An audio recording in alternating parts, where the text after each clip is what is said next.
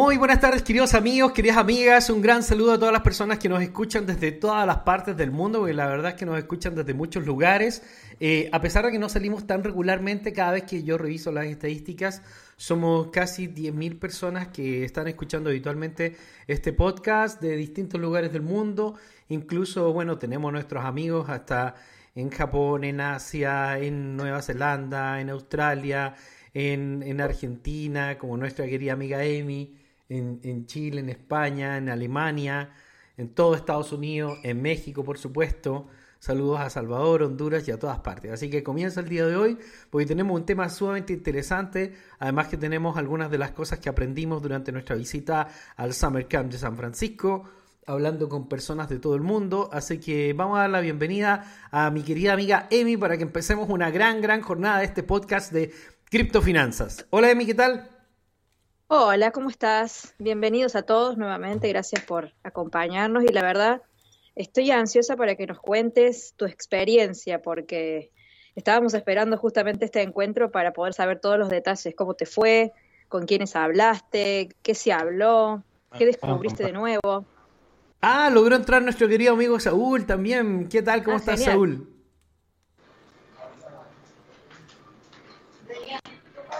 Parece que todavía está como en su oficina, ahí acomodando su, Listo, aquí estoy, aquí estoy. ¿Cómo estamos? Bien, bien, bien. Se te escucha mucho sonido ambiental. Ándalo cortando y anda viendo cómo puedes apartar un poco el sonido ambiental, ¿vale? Aguántame, tantito. Pero A ver, aquí está. ¿Se escucha mejor? Sí, se sigue escuchando la gente, eso sí. Pero bueno, ah, bueno. vas cortándolo mientras no estés hablando, ¿ok? Efectivo, efectivo. Muy bien. Bueno, eh, la verdad es que yo creo que la mejor experiencia, o sea, digamos, la mejor em, opinión es la que es basada en la experiencia de mí. Es decir, en la experiencia real de los protagonistas de qué es lo que está sucediendo. Eh, digamos que el sitio más grande del mundo en este momento en NFT ya no es OpenSea. OpenSea se convirtió en uno de los sitios más grandes de, la economía blockchain, se hizo sumamente relevante y todo lo que sucedió con el fenómeno poncinómico de, los NFT y el pic de precio que tuvo Ethereum y por el cual prácticamente se, se cayó y se autodestruyó fue debido a OpenSea. O sea, se recuerdan, lanza OpenSea, se vuelve loco todo el planeta con este nuevo fenómeno de los NFT y de pronto eh, toma un pic y, y, empieza a volverse toda una locura. Esto de los NFT empiezan como insospechadas ideas de hacia dónde va. Nacen los Bored Ape, nacen los Cyberpunks, que no me acuerdo cómo se llaman, los Cyberpunks. y, un montón de otros fenómenos muy interesantes. ¿Y qué te pareció a ti toda esta locura de los NFT?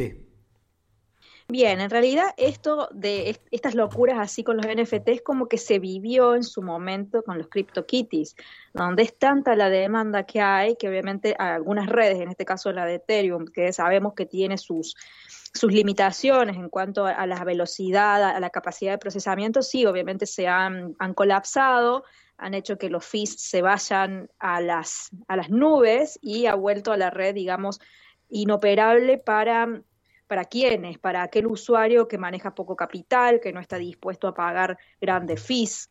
Entonces sí, y hemos visto nuevamente este, este fenómeno, digamos, que genera la saturación de la red, pero no con CryptoKitty, sino que con otro tipo de NFT, que son los que estamos, los que mencionaste recién. Así que sí, se, se, ve eso. Sí, eh, Saúl, como nosotros hemos hablado, el fenómeno blockchain sí tiene características poncinómicas, porque cada vez que alguien compra y consume, impulsa el precio al alza y nosotros lo vemos en las gráficas, o me equivoco? Total, total. De hecho, la mayor parte de la, de la gente, bueno, vamos a llevarla, del ecosistema que está entrando, de las personas que están entrando, están principalmente y vienen con el objetivo de generar más ingresos y por tanto van a especular con el precio y después viene la parte fundamental que observar qué tipo de proyectos, qué tipo de NFTs, etcétera, etcétera. Pero lo primordial para las personas que están entrando es dinero rápido y lo más pronto posible y mucho. Entonces, eso va a generar esa variación siempre.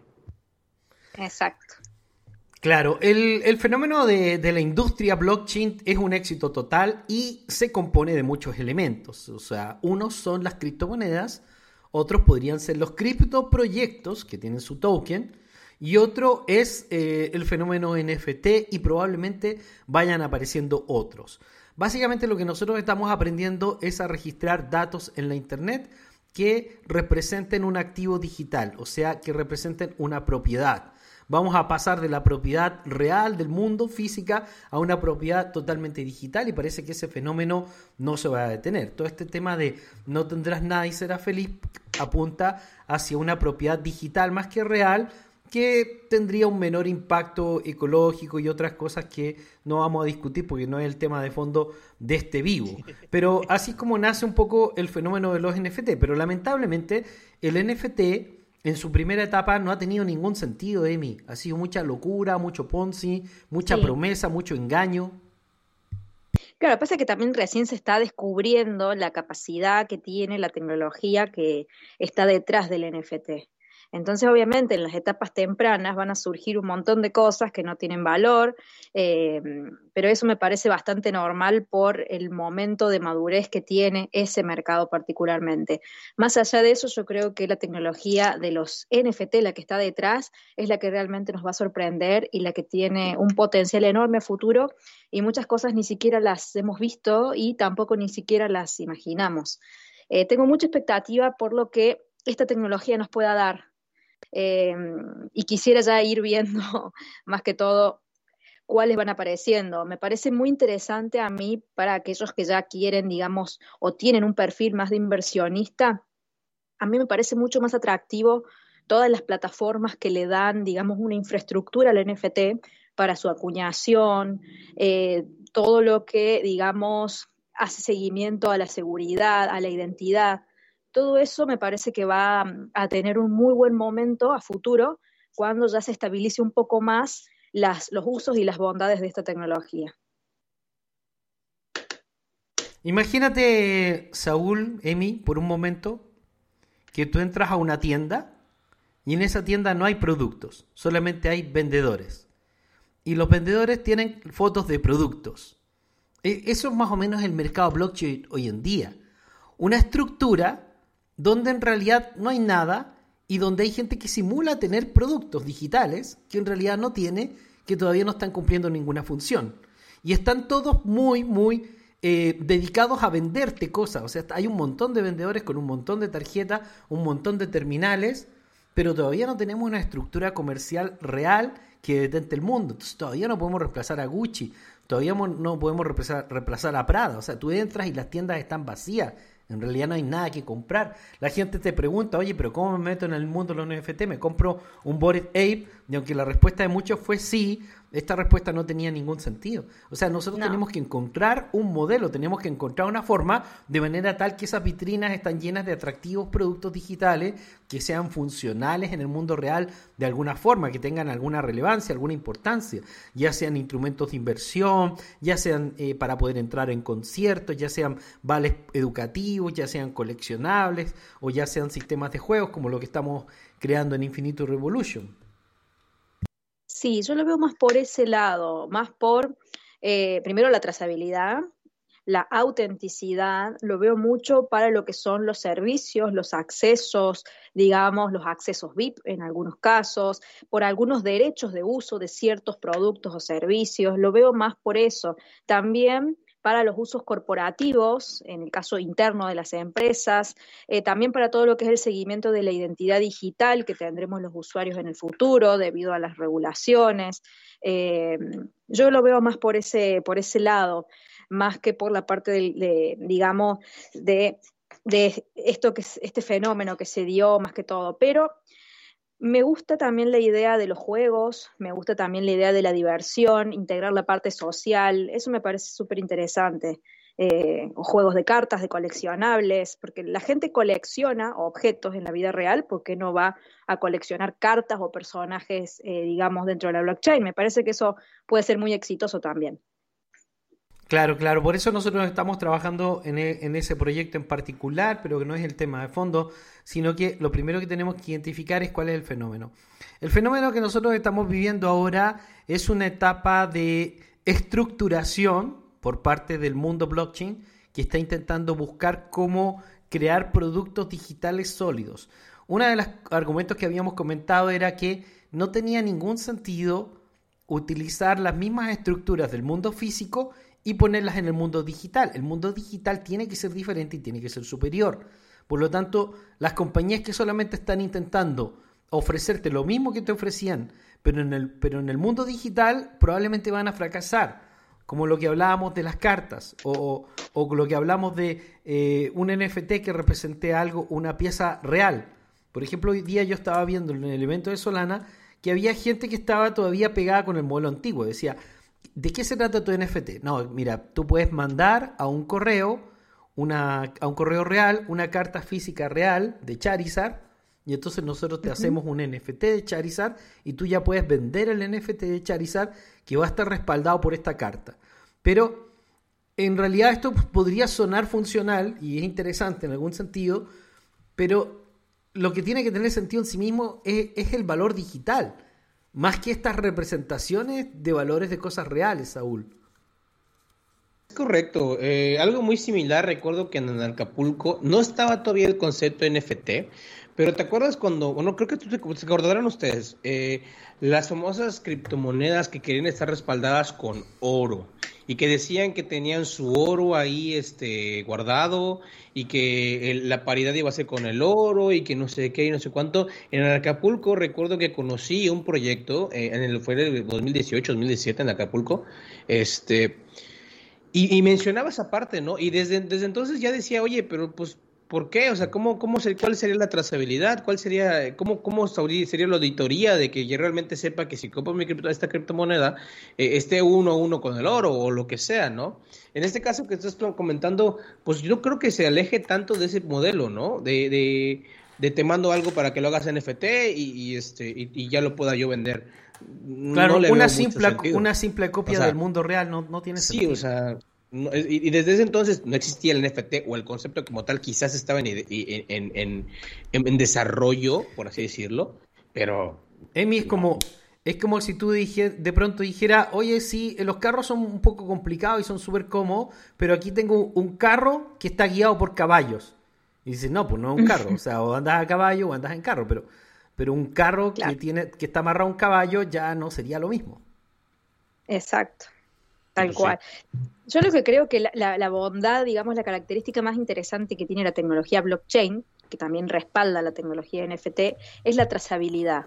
Eso me parece algo invaluable y la velocidad, porque se puede trazar el origen de diferentes productos, servicios o una cadena de suministro a una velocidad muy, eh, muy superior a lo que se hacía antes. Eso es lo que me parece a mí más interesante y introducir el concepto de NFT a servicios que estén enfocados en eso y más que todo a nivel empresarial van a optimizar el tiempo, optimizar costos.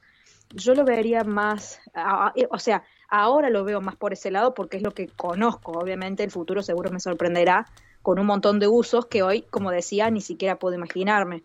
Pero hoy yo lo veo más por ese lado también. Claro, claro, claro, claro. Por ejemplo, nosotros hemos, hemos creado algo muy importante en Infinitum Revolution y lamentablemente me tengo que referir a, a, lo que yo conozco. O sea, si conociera otra cosa, les diría otra cosa. Me refiero a eso porque yo he estudiado mucho eso y he aprendido mucho de eso, ¿no? Cuando tú tienes una carta impresa en un juego de cartas, esa carta ya está impresa y no puede ser modificada. El solo poner una copia de esta carta en Internet no es ningún avance, no es ninguna evolución en el mundo del blockchain. ¿Me van entendiendo? Porque estoy haciendo lo mismo, simplemente lo puse en digital y ahora digo que no sé qué, que esto va a igual al oro y todo. No tiene mucho sentido realmente. ¿Cuándo va a tener sentido? Cuando nosotros vemos que a través de la tecnología podemos modificar la carta y crear una versión de la carta de carácter digital que tiene características que no tiene la real y que esas características son superiores a la real. Y en ese momento tenemos un avance, en ese momento tenemos una evolución. Si simplemente traspasamos los copyrights en la música, tampoco vamos a tener una evolución. Tenemos que tener algún cambio, algo diferente, algo que nos lleve al siguiente nivel. Como yo entiendo de, esta, de esto, estoy tratando de crear algo que nos lleve al siguiente nivel, que pueda ser realmente revolucionario. Y yo creo que hay muchos creadores de blockchain que hoy día están en ese cuestionamiento en, distintos lugares. Y si tú tienes ganas de emprender, ganas de pensar, tienes que pensar en eso, en, crear algo diferente, algo que realmente sea un avance a partir del mundo real, Emi. Sí, totalmente de acuerdo. Y algo que me ayudó a mí mucho a entender la tecnología NFT, porque al principio obviamente cuando apareció es algo complicado de entender cuando uno no, no estaba tan inmerso en ese tema. En mi caso yo lo comparé, por ejemplo, si nosotros vamos todos de paseo al museo donde está la Mona Lisa, todos le sacamos una foto y tenemos todos esa Mona Lisa, digamos, en el celular, en el móvil. No nos hace dueños de la Mona Lisa, porque la Mona Lisa real está en el museo. Ahora, si pasáramos la Mona Lisa a versión digital, todos pueden tener fotos de, ella, digamos, y decir que son dueños de ese NFT. Pero gracias justamente a lo que es la tecnología blockchain, hoy se puede verificar quién es el dueño, de quiénes fueron los dueños anteriores, se puede verificar todas las billeteras en las que estuvo, desde dónde hacia dónde fue, desde qué tiempo, cuándo fue acuñada o qué recursos se utilizaron para que se acuñe ese NFT. Entonces todo eso le da un valor incalculable y te hace demostrar de la misma forma que uno demuestra en la vida real con un certificado de autenticidad, no sé, o, estudios de que uno es dueño de un cuadro, de la misma forma se puede demostrar, gracias a la tecnología NFT y a la blockchain, que uno es propietario de ciertas cosas. Entonces, eso me parece que para mí fue un antes y un después porque me ayudó mucho a entender lo que realmente implica la tecnología NFT. Lo que estuve entendiendo en San Francisco, Saúl, parte de, lo que estaba hablando Emi, que tiene mucha razón en ello, es que eh, el NFT es probable que se convierta en algo más grande que el blockchain, algo que veníamos un poco teorizando, porque las regulaciones van a ir sobre las cripto, no tanto sobre los NFT, porque los NFT se consideran activos digitales que van a permitir a empresas que, crean, eh, digamos, eh, crean arte digital, ya sea música, ya sea cómics, ya sea imágenes, ya sea arte de diferente tipo, eh, estructurarse en base y poder moverse a través del Internet totalmente. En cambio, las criptomonedas sí, para los gobiernos, son una especie de atentado a las monedas de los países y por lo tanto van a tener mucho más regulación y mucho más presión. Eh, y eso es lo que yo observo que va a detener un poco el, que las criptomonedas en sí se puedan ampliar y en sí vaya a tener más viabilidad los tokens. ¿Cuál es la diferencia entre un token y una criptomoneda? La criptomoneda no tiene ningún valor real, eh, no tiene ningún uso real, no tiene ningún respaldo. El token, en cambio, es un token de gobernanza y es, o es un token de algún otro tipo que tiene algún tipo de utilidad, que está relacionado con algo. Por ejemplo, JP Morgan ha estado los últimos días hablando de eh, Energy Web, un token que seguimos durante mucho tiempo, que ha estado muy, muy, muy detenido y que se ve que podría tener alguna relevancia en el futuro, porque cada token equivale a una carga de un carro Tesla, por ejemplo.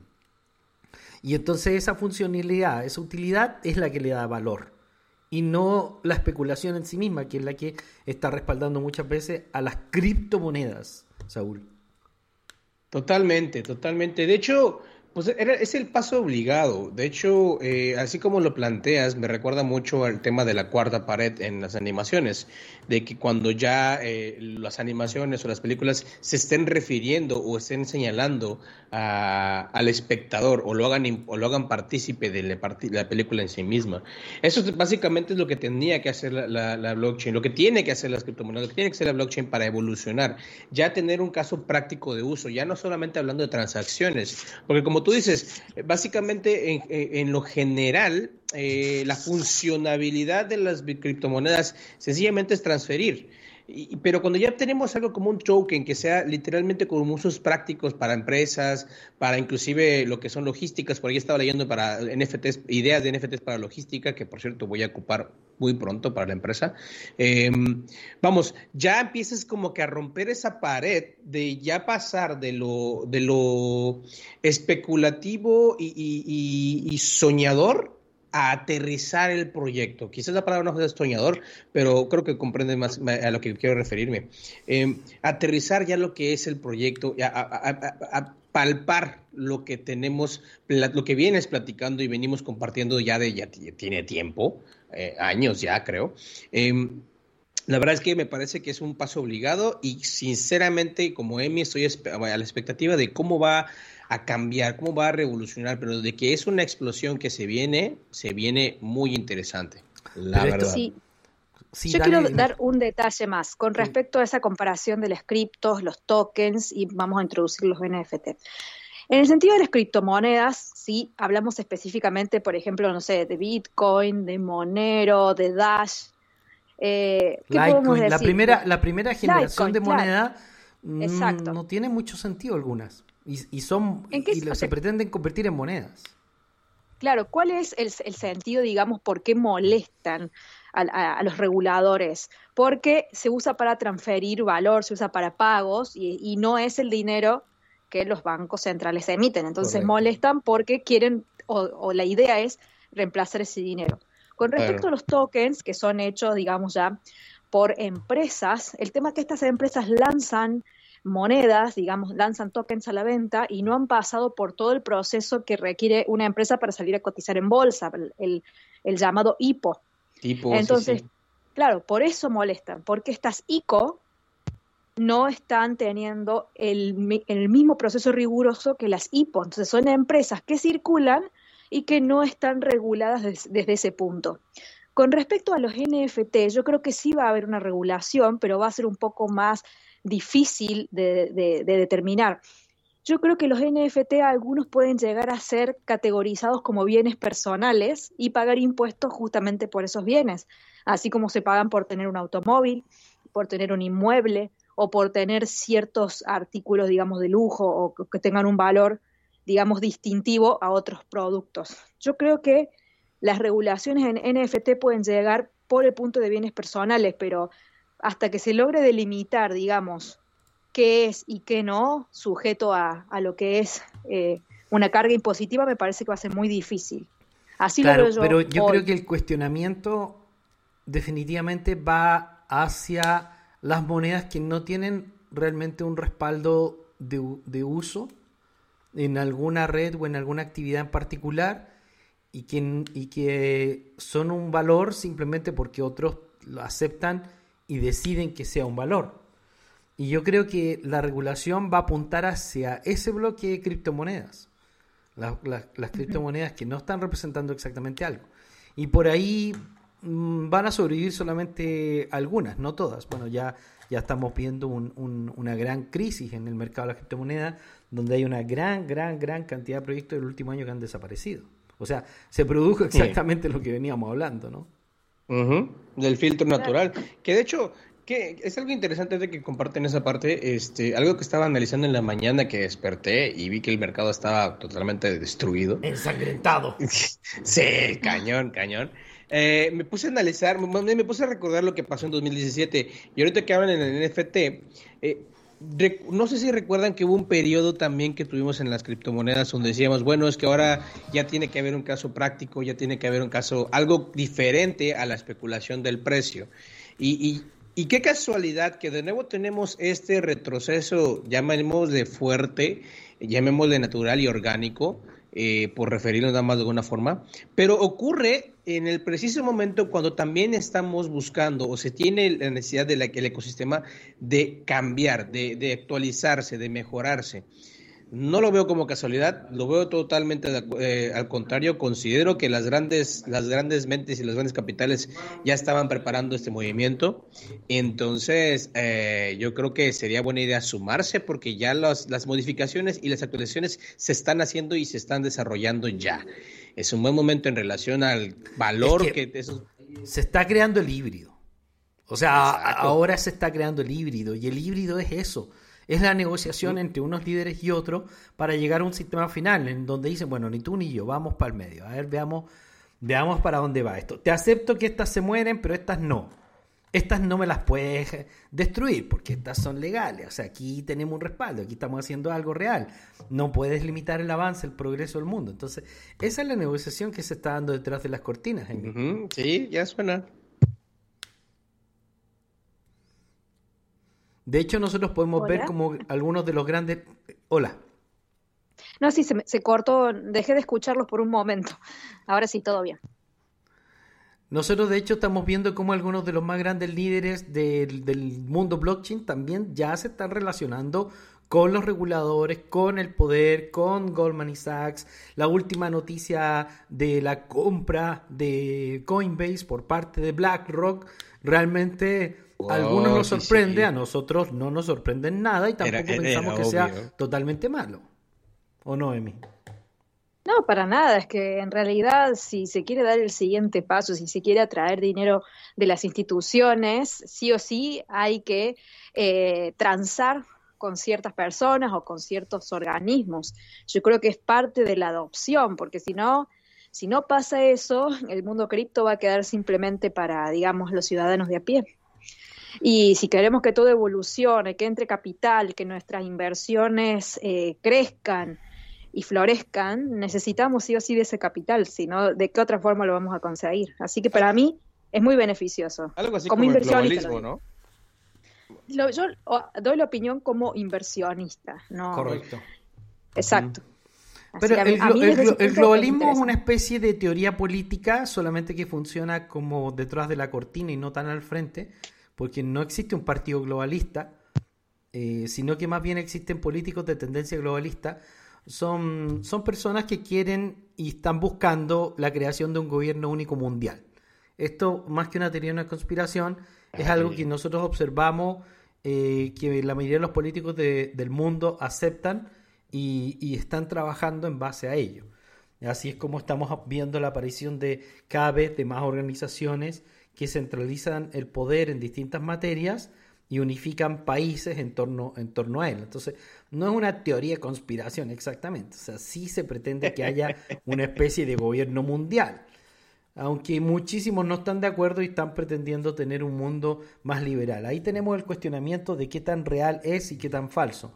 En el caso de los BRICS, eh, ellos plantean que quieren un mundo multipolar que no esté, no esté totalmente controlado por Estados Unidos, que es lo que le molesta a muchos países del mundo, que Estados Unidos interviene y controla todo y, a veces te favorece y a veces te destruye. y básicamente sostienen el poder en base al dólar, que lo imprimen de manera arbitraria y, a través de eso es como han creado su riqueza. Pues es un imperio realmente. Y las cripto también pretenden convertirse en un imperio. Nosotros estamos viendo que uno de los más grandes líderes a, nivel mundial es eh, Vitalik Buterin, que ha estado mezclándose mucho con políticos de distintas tendencias, eh, algunos de ellos globalistas. Y, tenemos ahora la, la promesa del merch, EMI, Tú que estás al tanto. El merch parece absolutamente real, pero nuevamente empiezan a decir que se va a atrasar y que tampoco va a solucionar nada.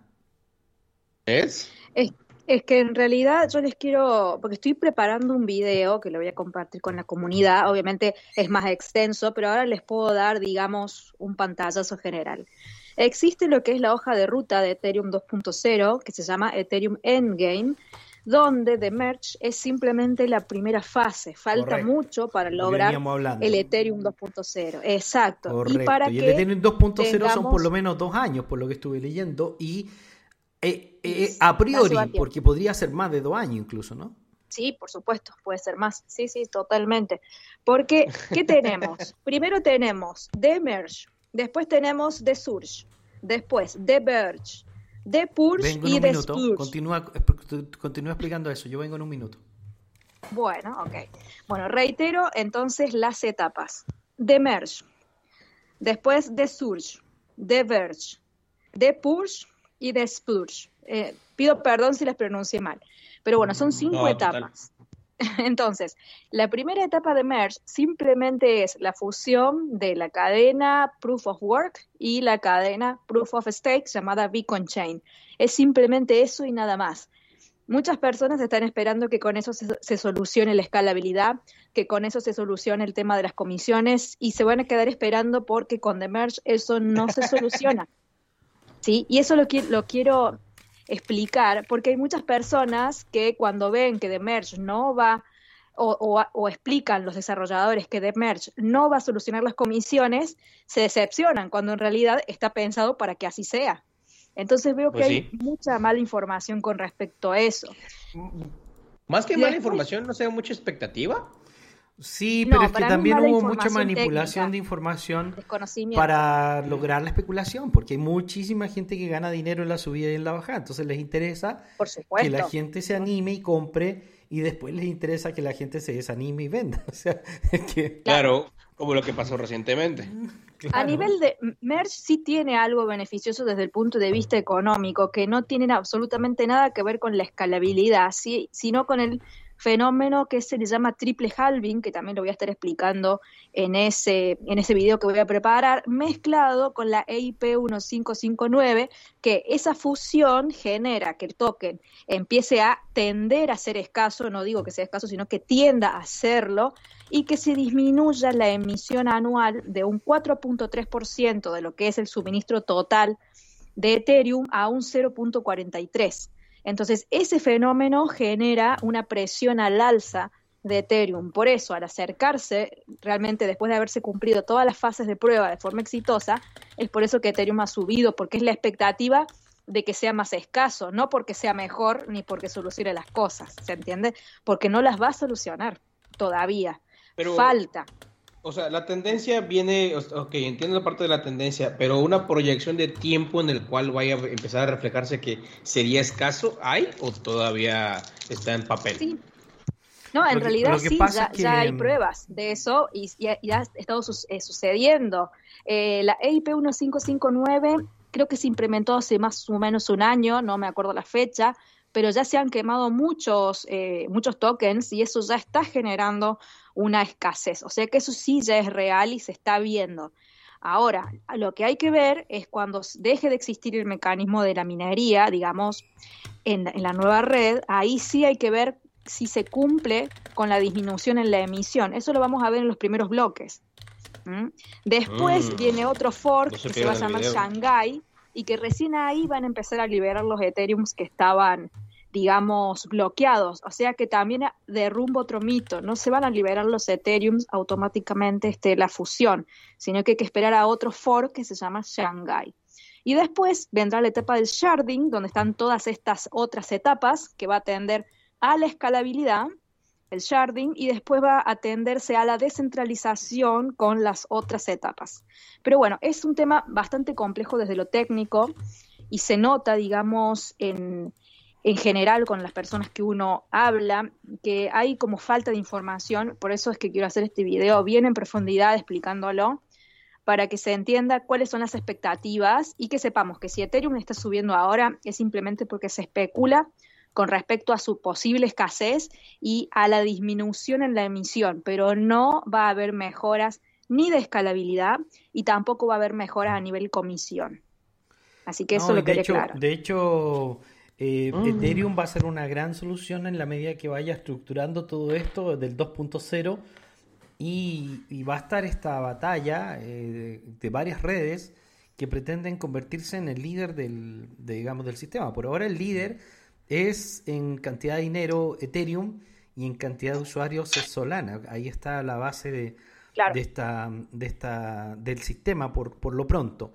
A mi juicio, Ethereum se va a retrasar bastante porque Merge, o sea, digamos 2.0, va a tomar mucho tiempo estructurarlo y esto va a hacer que probablemente otras redes que ya están más avanzadas en una solución como sistema de pago puedan ganarle el quien vive. Mi teoría es que otras redes van a ganarle el quien vive a Ethereum probablemente. Eh, también se la es ganaron probable a, Bitcoin porque Bitcoin tampoco se ve que pueda ser una solución para el sistema de pago. Es que lo más probable, porque si uno se atrasa tanto, tanto, tanto, tanto, los usuarios siguen buscando a ver en dónde puedo hacer lo que yo quiero. No, no quiero pagar estas comisiones. ¿Qué puedo hacer? Las personas van a seguir buscando y por eso todas las cadenas, digamos, alternativas a Ethereum, eh, muchas han sido exitosas también, bueno, está Solana, Avalanche, Polygon, como para mencionar algunas. Pero Polygon sí, y Avax más... son las que están más, más, más avanzadas. Claro, sí. Mientras más retrasos haya, peor para ellos. Eso no quiere decir que no puedan terminar, digamos, con éxito toda la actualización. Yo creo que la actualización va a ser exitosa, va a suceder y va a ser buena. Ahora, que la hagan a tiempo, eso ya no lo podemos saber y también lo dudo. Pero bueno, eh, hay que tener mucha paciencia para ver, digamos, la versión final completa de Ethereum 2.0 puede llevar años. Y durante esos mm. años pueden pasar cosas. Así es. Básicamente, desde el punto de vista fundamental de inversionista, tenemos noticias buenas a un largo plazo, indefinido, de los cuales pudiese ser ideal, entre comillas, y depende de cada uno el riesgo, colocar alguna posición mientras el precio vaya bajando, dado que en el tiempo y con el tiempo va a ir solito ganando valor. Vamos, como la tortuga, va, yo lento pero que, Yo creo que la señal es negativa más que positiva. En el mm. corto plazo es positiva por la especulación, pero en el mediano plazo es negativa. Primero, por el tema que estábamos hablando de cuánto se va a terminar esto de arreglar. Y segundo, porque si nosotros pretendemos que Ethereum se convierta en una solución al sistema de pagos de, más masiva, hacerlo deflacionario eh, puede ser negativo al final porque la gente va a preferir comprar Ethereum y quedarse con Ethereum que usarlo para otras inversiones. O sea, si tú tienes un token que, que parece que va a ser muy valioso, ¿por qué querrías usarlo para invertir en otros tokens? Entonces, hay una contradicción en el, en el modelo de las criptomonedas, de las criptomonedas eh, que pretenden convertirse en algunas de las más caras del mundo respecto de cómo las analiza el mercado. Yo creo que las ha mal entendido el mercado. Porque lo que nosotros queremos es que la gente utilice el sistema y para eso no tienen que creer que tienen oro en la mano, sino que tienen algo que es funcional. Sí, sí, sí se entiende. Yo también, si, si pensara o creyera que Ethereum, por ejemplo, que hoy está cerca de los dos mil dólares, como para promediar, se va a ir a diez mil, no voy a tener ganas de, por ejemplo, quemarlo para interactuar con un contrato inteligente. O comprarte unos NFT de unos monos. Claro, o, lo que sea, pero me va, me va a doler. Y sí, ese punto se entiende, por supuesto. Como usuario uno lo, piensa dos veces. Claro, nosotros estamos analizando aquí para, eh, para el bien de todos, de la comunidad y todo, analizar un poco de, de qué va todo esto. Claro, pues por eso fue la pregunta principalmente, porque muchos de la comunidad y fuera de la comunidad y que escuchan también, pues están como que expectantes de Ethereum, principalmente por esta parte que Emi nos va a compartir en la academia con el video para tener más claro, pero especulan de, oye, es buena idea comprar Ethereum ahorita eh, y va a subir y, que va a 3000 y yo, yo sí como, espérame, eh, ok, vamos, vamos a revisar los fundamentales porque técnicamente hablando la cosa está muy lenta y está para la baja. Y, dicho y hecho. No, yo no creo que vaya a pasar, porque además nosotros estamos en un periodo de baja del mercado financiero global y también estamos en un periodo de baja del mercado cripto, porque como no está claro todavía la estructura y las regulaciones, no se va a poder producir un bull run por, por lo pronto.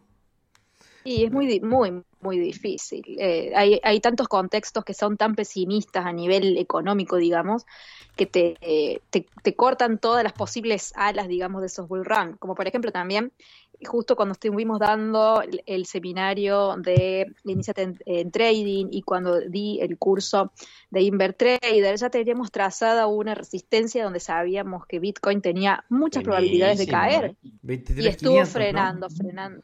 23.500, eh, Tengo que abrir la plataforma, dame un segundo, que la tengo cerrada, que no me acuerdo el precio. Pero era una resistencia con una inclinación alcista, pero que venía desde el inicio de la tendencia alcista en marzo del 2020. Cuando ahí inicia la tendencia alcista, ahí se traza ese algoritmo que marcó es con total exactitud la resistencia en la cual rebotó eh, Bitcoin, que sí, fue cerca de los 24.700 aproximadamente. Eh, entonces, si estamos con todos los fundamentos hacia la baja, los precios suben, por supuesto que van a subir, pero van a tender a rebotar en esos niveles institucionales.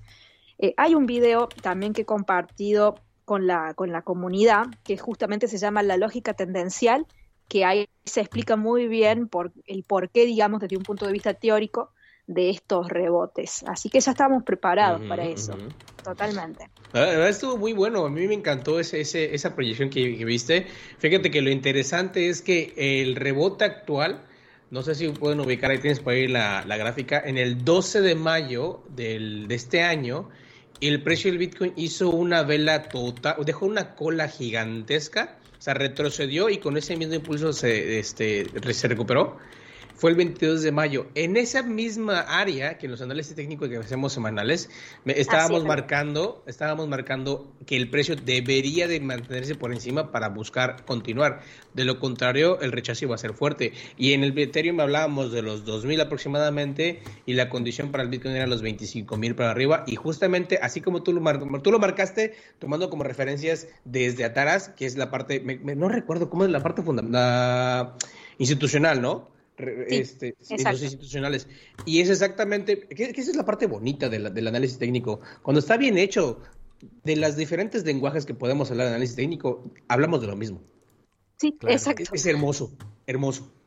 Sí, es, fascinante. A mí la verdad que cada vez que lo veo me apasiona porque ahí se ve la manipulación extrema que hay en los activos financieros. Se ve en el eurodólar, en Bitcoin, en la acción de Juancito.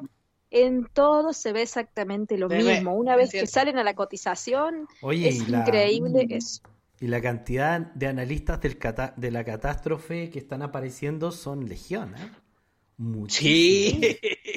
O sea, porque eh, Michael Burry, el, JP de Morgan, eh, otros ejecutivos, están eh, grandes inversores, todos anunciando que se viene un cataclismo, que es lo que estamos viendo, porque evidentemente esta pequeña alza que tuvimos en el mercado fue mm, pura falsa información del gobierno de Estados Unidos diciendo que están súper bien cuando en realidad no es tan verdad.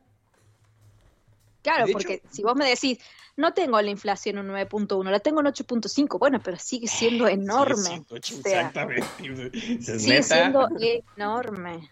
Lo que pasa es que están intentando, están intentando evitar decir que la, que la inflación ya pasó los dos dígitos, porque ya pasó los dos dígitos, porque el día que pase los dos dígitos nos podemos ir a 30%. O sea, podemos saltar de 10 a 30 en 10 días, porque la gente se puede volver loca.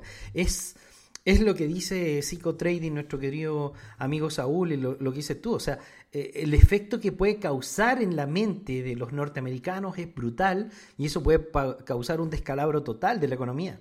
El decir, sí, es cierto, tenemos 12% de inflación. Sí, es, fatal eso. Eh, tirar un dato así te tira, digamos, el sentimiento del mercado, el apetito al riesgo te lo saca. claro, entonces están evitando decir eso, están evitando decir eso aunque yo no creo que sea tan real. Y, eso, y, ese, y ese optimismo es muy falso, el optimismo que están compartiendo en el mercado. Vamos a ver qué dicen ahora en el simposio de Jackson Hole, que se Ese va a estar bueno. 628. Va a estar súper interesante. Porque ahí va a tener que hablar Powell y ahí va a tener que decir al mundo, digamos, cuál es la postura. Porque está bien que estamos de vacaciones, digamos, de, de decisión de tasas de interés, que las tendremos el 21 de septiembre. Pero la realidad no se toma vacaciones, querido señor Powell. Así que va a tener que enfrentar y decir qué es lo que se viene y se va a, el mercado se está empezando a revolucionar justamente por esa expectativa de ese encuentro. Sí, y la expectativa es negativa. De hecho, ya están hablando de 0,75% más de interés. Y los más catastrofistas que están apareciendo están indicando que el día que Estados Unidos em, acepte, eh, diga que de verdad ya pasaron el 10%, porque la realidad es que ya lo pasaron, em, e, e, ese día se va a producir un descalabro total. Y ahí es donde nosotros creemos que ellos están avanzando hacia alguna, algún tipo de propuesta de solución, pero basada en las nuevas monedas que quieren introducir. Porque la única manera que puedan introducir estas mm. monedas es con una gran catástrofe que digan, bueno, pero no importa, esto es un desastre, pero no importa porque ya tenemos una nueva estructura económica digital, tenemos unas nuevas monedas en las que venimos trabajando, que son muy bonitas, que son las CBDC, que te controlan total, total y absolutamente, Emi.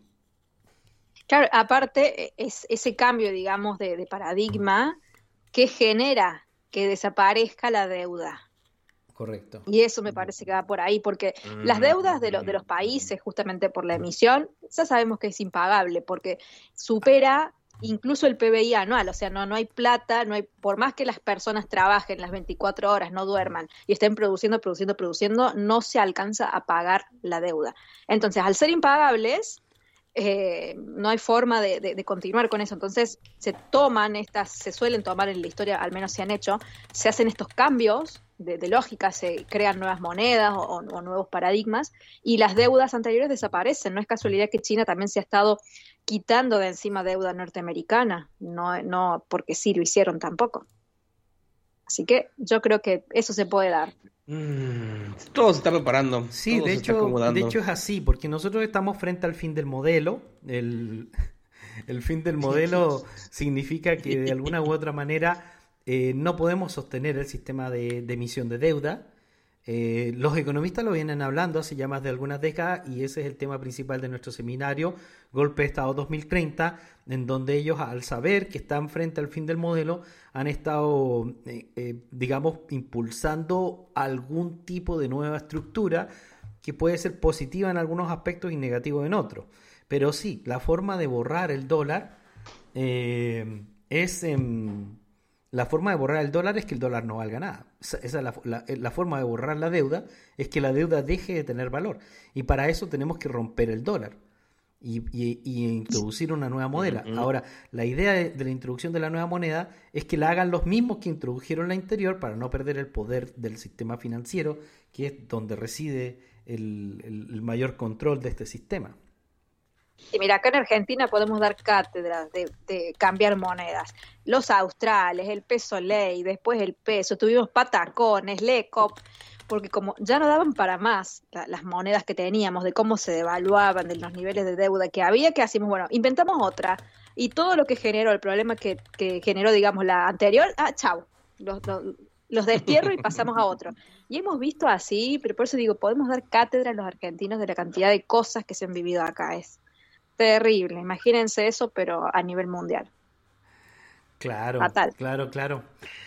Eh, de todas maneras, eh, la visión que nosotros tenemos no es tan, tan, tan extraordinariamente pesimista. Nosotros creemos que la situación se va a poner muy complicada y va a venir un periodo financiero muy difícil de aquí al 2030 mientras se establece eh, este nuevo modelo y por eso es que uno tiene que estudiar, prepararse, buscar otras alternativas de ingreso, buscar otras alternativas para tener mayor independencia del sistema, tanto política como alimentaria.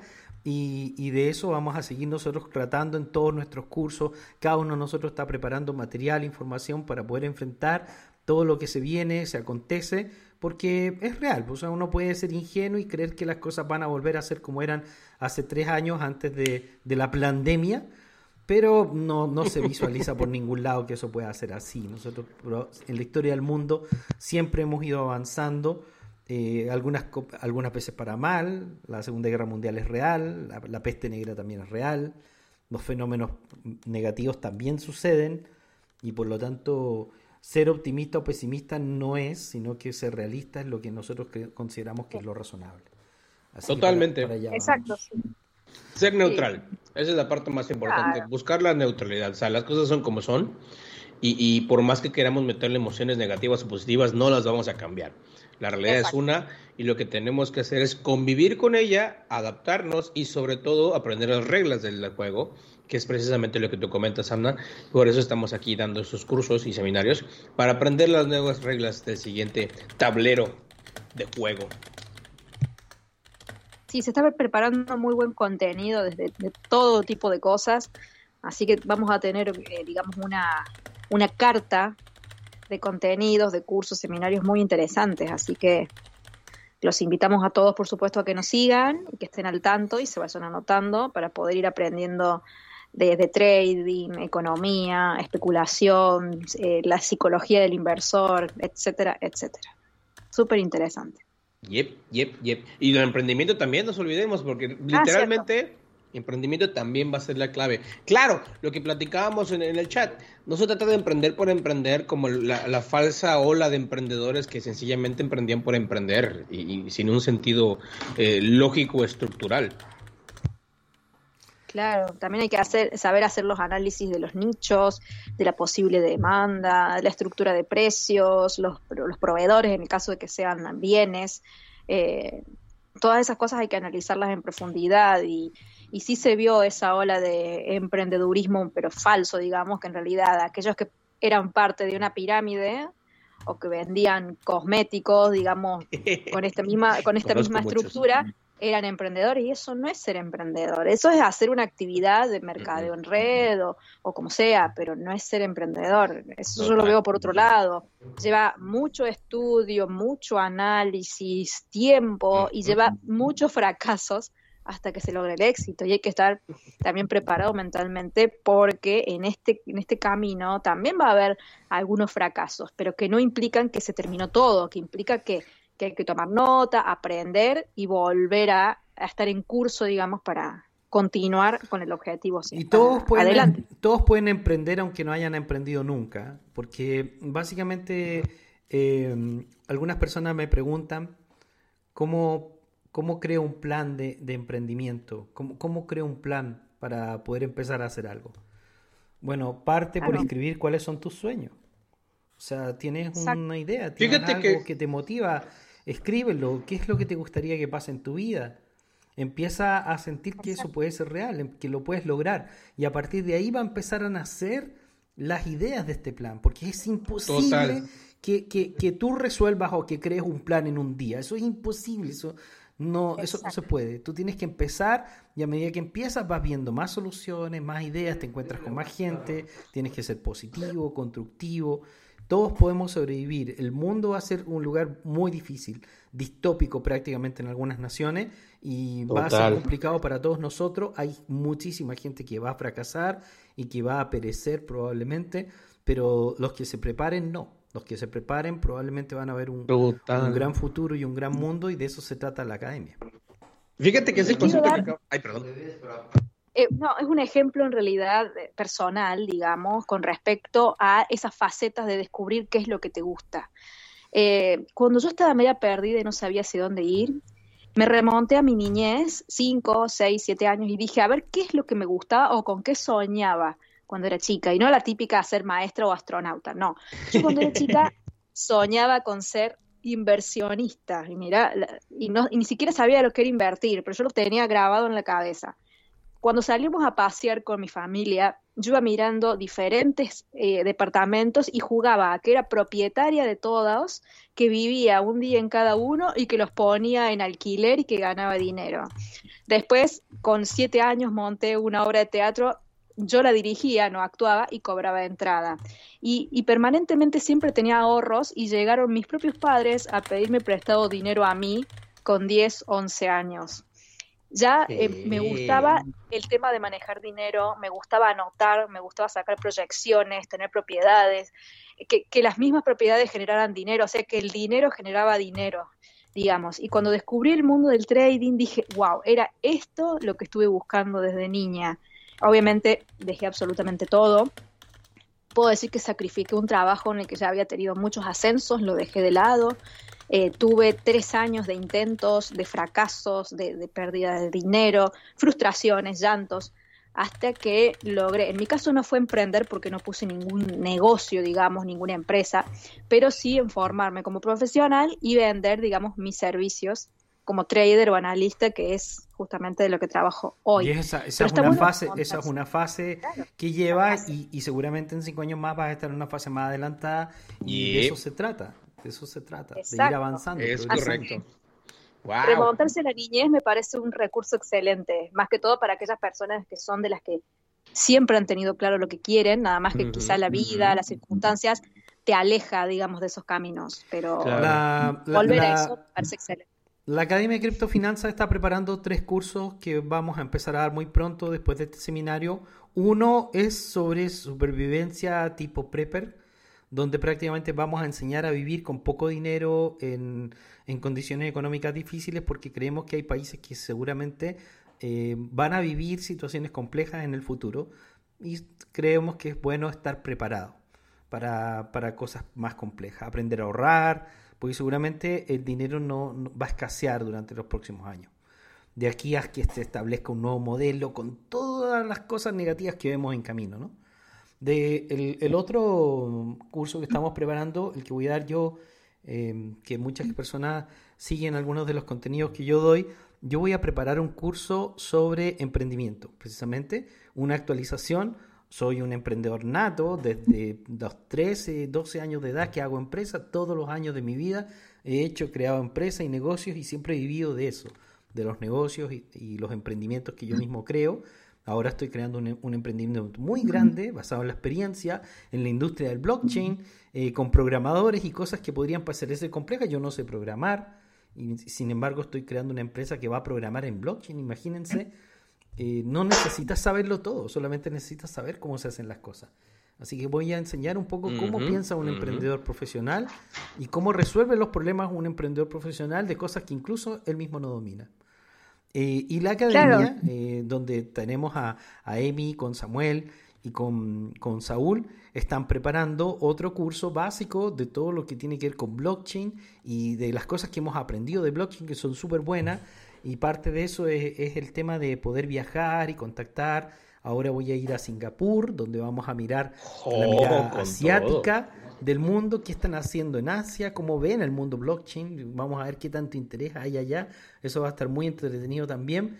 Y, vamos a continuar con el trading porque hay que aprovechar todos estos movimientos de mercado y tampoco hay que ponerse nervioso y hay que reconocer todas las oportunidades que uno tiene en la vida. Exacto. Es correcto. Y quiero rescatar que en tu caso, tu emprendimiento eh, personal, digamos, es justamente con juegos de cartas y por lo que hemos estado charlando, a vos siempre es algo que te ha gustado, que te apasiona, que te divierte, que te conecta, digamos, con, con, con la diversión y con el disfrute. Entonces, ¿qué mejor que poder emprender y que lo que hagas esté relacionado a algo que tanto te gusta? Claro, correcto, exactamente. Esa, es la, base de todo. la clave, la base si trabajas en lo que te gusta, no trabajarás ni un día en tu vida. Exacto, amén. Exacto. Y Yo traté de unificar dos cosas que me apasionan mucho. A mí el blockchain me apasiona mucho, educar me apasiona mucho dentro del, del tema personal. Y, y, el gaming fue algo que toda la vida ha estado relacionado con el gaming. Mi familia proviene de la distribución y publicación de libros y yo desde muy pequeño estuve relacionado con la literatura de fantasía y cuando apareció los juegos de rol y todo, Dungeons and Dragons, que ahora va a ser un gran fenómeno porque va a salir la película, eh, me empecé a involucrar en todo esto y ha sido súper motivante, entretenido. Entonces, cuando dije, bueno, voy a tratar de crear una compañía blockchain, tengo que hacer una compañía de las cosas que a mí me gustan, de las cosas que yo amo, de las cosas que yo creo que sí puedo representar. Y esto es una gran experiencia para todos ustedes que tienen algunas ideas, eh, que nunca la motivación debe ser el dinero. Siempre la motivación debe ser qué puedo dar yo, qué, qué puedo dar yo que tenga valor, qué, qué puedo proveer. Y hay tantas cosas que se pueden proveer en el área de alimentación, entretenimiento, en el área de derechos, de comunicación. Los youtubers también son muy felices, muchos de ellos se han hecho tan famosos, algunos ganan tanto dinero. Hay tantas cosas por hacer, así que vamos a hablar de todo eso. Y la academia sigue de cara al futuro y estamos más sanos que nunca, a pesar de el estrés, las caídas, los golpes, que bueno, son parte del juego de la vida. Sí, porque sabemos hacia dónde vamos. Exacto. Estamos enfocados en eso. Eso es, eso, es, lo, más importante. Total. Cuando, cuando, te va un bajón la vida, si no tienes una dirección clara por ti mismo, sencillamente te pierdes. En cambio, si tienes algo claro, una dirección clara, un objetivo claro, y llega este bajón en tu vida, lo pasas como cualquier bache, como cualquier tope en la calle. No pasa nada.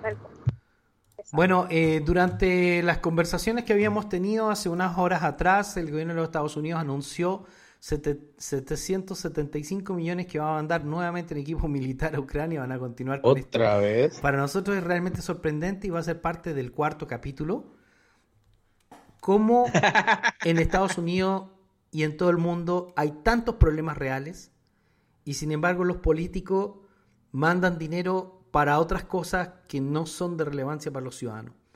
Cuando podrían usar ese, ese dinero en solucionar los verdaderos problemas que están en su país. Y ahí te das cuenta que en realidad ellos no tienen ningún interés en nosotros. y, ahora, y después andan buscando lío en Taiwán, no sé, ¿por qué ahora? se, se nota que, están buscando, como decimos acá en Argentina, están buscando roña, están buscando pelea. O sea, en vez de ocuparse de otras cosas, como decís, de otras atenciones, necesidades básicas, estaban buscando pelea en todas las partes del mundo. Es, increíble. Oye, tenemos, tenemos playeras de Infinitum Revolution. Probablemente vamos a hacer un concurso aquí para tener playeras de Infinitum Revolution. Lástima que los envíos solamente los podemos hacer dentro de México o de Estados Unidos, que es donde tenemos oficina. Así que los que están fuera todavía por ahora no, no, no lo van a poder disfrutar, pero van a venir muchas cosas más dentro de Infinitum Revolution y de la academia. Y, bueno, eh, creo que lo hemos acompañado un rato y lo que sí les tenía que contar es lo de San Francisco que se quedaba pendiente. Bueno, tuve reunión oh. con los ejecutivos de eh, Phantom. Esto fue y es tremendamente interesante porque ellos son uno de los protagonistas más grandes del mundo. Es una de las billeteras que más usuarios tienen el planeta y están en Android Store y están también en Apple Store y además están integrados dentro del sistema de pagos de Solana Pay que pretende ser una revolución en el sistema de pagos blockchain en el sistema que además integra USDC y otras monedas estables. Así que mm, ellos son grandes protagonistas en el mundo, eh, son personas que se sienten ellos también en la cima del mundo, tienen una visión sobre el mercado blockchain, que sería más una solución digital a la industria y no tanto de criptomonedas, las monedas estables serían solamente una parte, y que en realidad no estamos ni empezando en el fenómeno. Wow. Súper interesante. Mm. Sí, las otras personas que estuvieron en charla y yo tuve en contacto con uno de los ejecutivos más altos de, de esta empresa, es Magic Eden. ¿Por qué es tan interesante esto? Bueno, Magic Eden es el sitio que reemplazó a OpenSea. Eh, actualmente es el sitio de NFT más grande del mundo con la mayor cantidad de NFT. Eh, está básicamente en la red de Solana, que es parece a donde se va a mover el mundo de los NFT y del gaming. Y, por lo tanto ellos también son muy relevantes, muy interesantes, son muy buen contacto para nosotros también como empresa y como academia. Eh, incluso una de las personas que estaba a cargo de esta empresa es de nacionalidad americana, pero de origen eh, mexicana, una mexicana, Adriana, y, Adriana mm, habla español perfectamente, así que vamos a empezar, estoy en una buena comunicación con ella, así que vamos a ver si la podemos invitar de vez en cuando a alguna de nuestras charlas o al mismo podcast para hablar con uno de los ejecutivos de Magic Eden sobre qué están haciendo y eso y empezar a tener más contacto con los protagonistas del mundo blockchain, ¿no?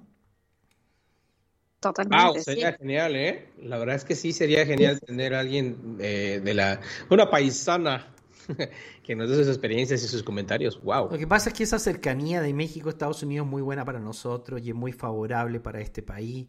Eh, Estados Unidos es el país que más recursos mueve en el mundo, es el país beneficiado directamente por el dólar y la cercanía que tenemos de Estados Unidos es buena y mala. Por eso dicen tan lejos de Dios y tan cerca de Estados Unidos. ¿no? sí. Tal cual. Pero bueno, es parte de las cosas buenas y malas que tiene México. Por ejemplo, el tema del narcotráfico en México no es porque los, uh. mexicanos, no, es porque los mexicanos estén interesados en la, en, la cocaína. Claro. bueno. Mm, sí, sí, sí lo hay, ¿entiendes? Mm. Pero nosotros no somos ni el objetivo ni el mercado. Somos, somos las víctimas secundarias de un negocio de los gringos, que al final, de hecho, el, problema está más que nada en frontera. Cuando las personas preguntan si nosotros vivimos en el Far West, no, no vivimos en el Far West. Eso es algo que solamente sucede em, en, en, fronteras, que es donde están esta gente que va hacia Estados Unidos principalmente. Pero en realidad, en general, México es un país súper tranquilo, muy turístico, con mucha historia, donde sí se puede vivir en paz, en muchísimas zonas.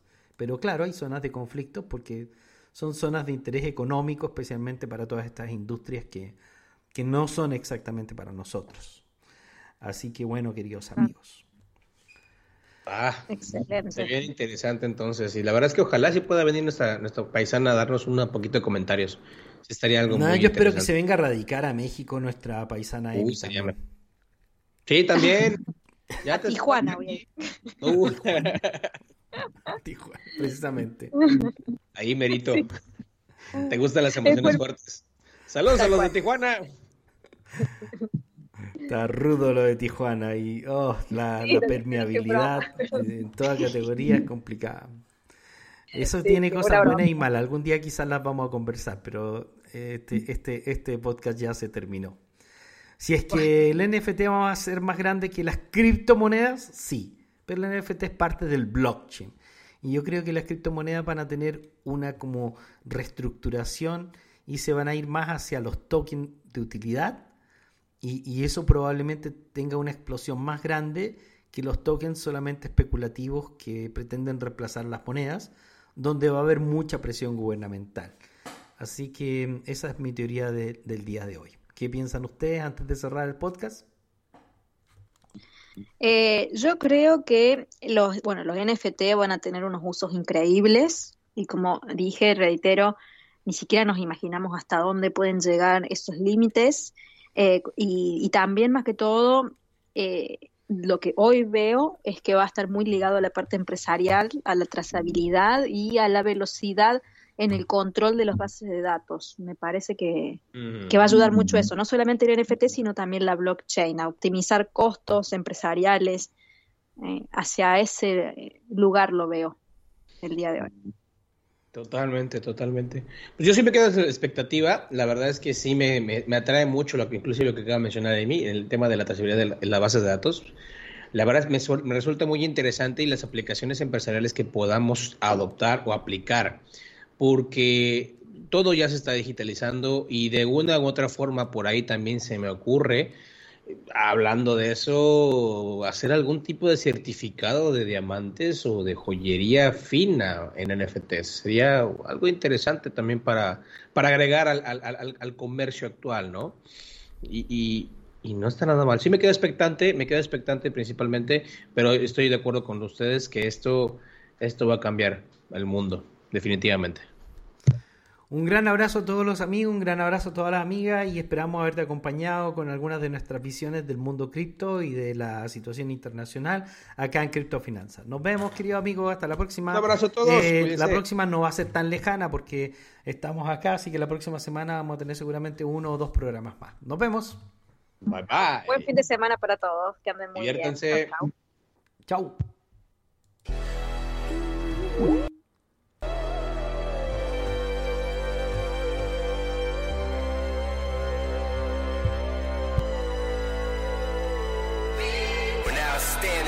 precipice of a global revolution of economics and politics and government. Welcome to the blockchain. Power corrupts, money is power. The power to control the money is one that is now in the hands of those who pretend we can't function without them. So how can we do something about it? Working hard to get a raise, lifting that wage up. Inflation takes it like a hidden taxation. Manipulated interest rates to give the banks a way to create money with the loans that they're giving out daily. That means our money is dead and we gotta pay back more than a hundred percent. No wonder then why the middle class is going under when the ones above them gotta cover and come to collect. And many have no access to banking, making payments or saving, so more fees are taken. And every day the gatekeepers are trying to stop change. We cannot wait. Welcome to the blockchain. Welcome to the blockchain. Things are about to change.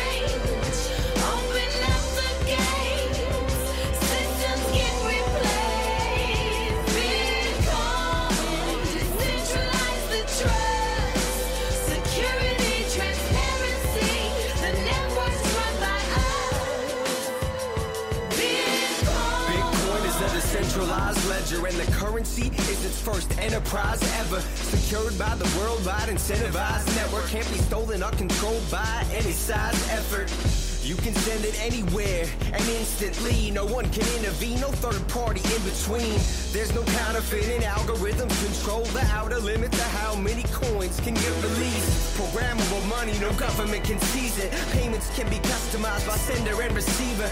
Contracts written, cementing your agreements. With terms that can't be met once you consent, then it completes it. Autonomous businesses are possible What profit is distributed amongst those adopting it. Paradigm shift, we must adjust to the ending. With the blockchain, Bitcoin is just the beginning. Welcome to the blockchain. Things are about to change.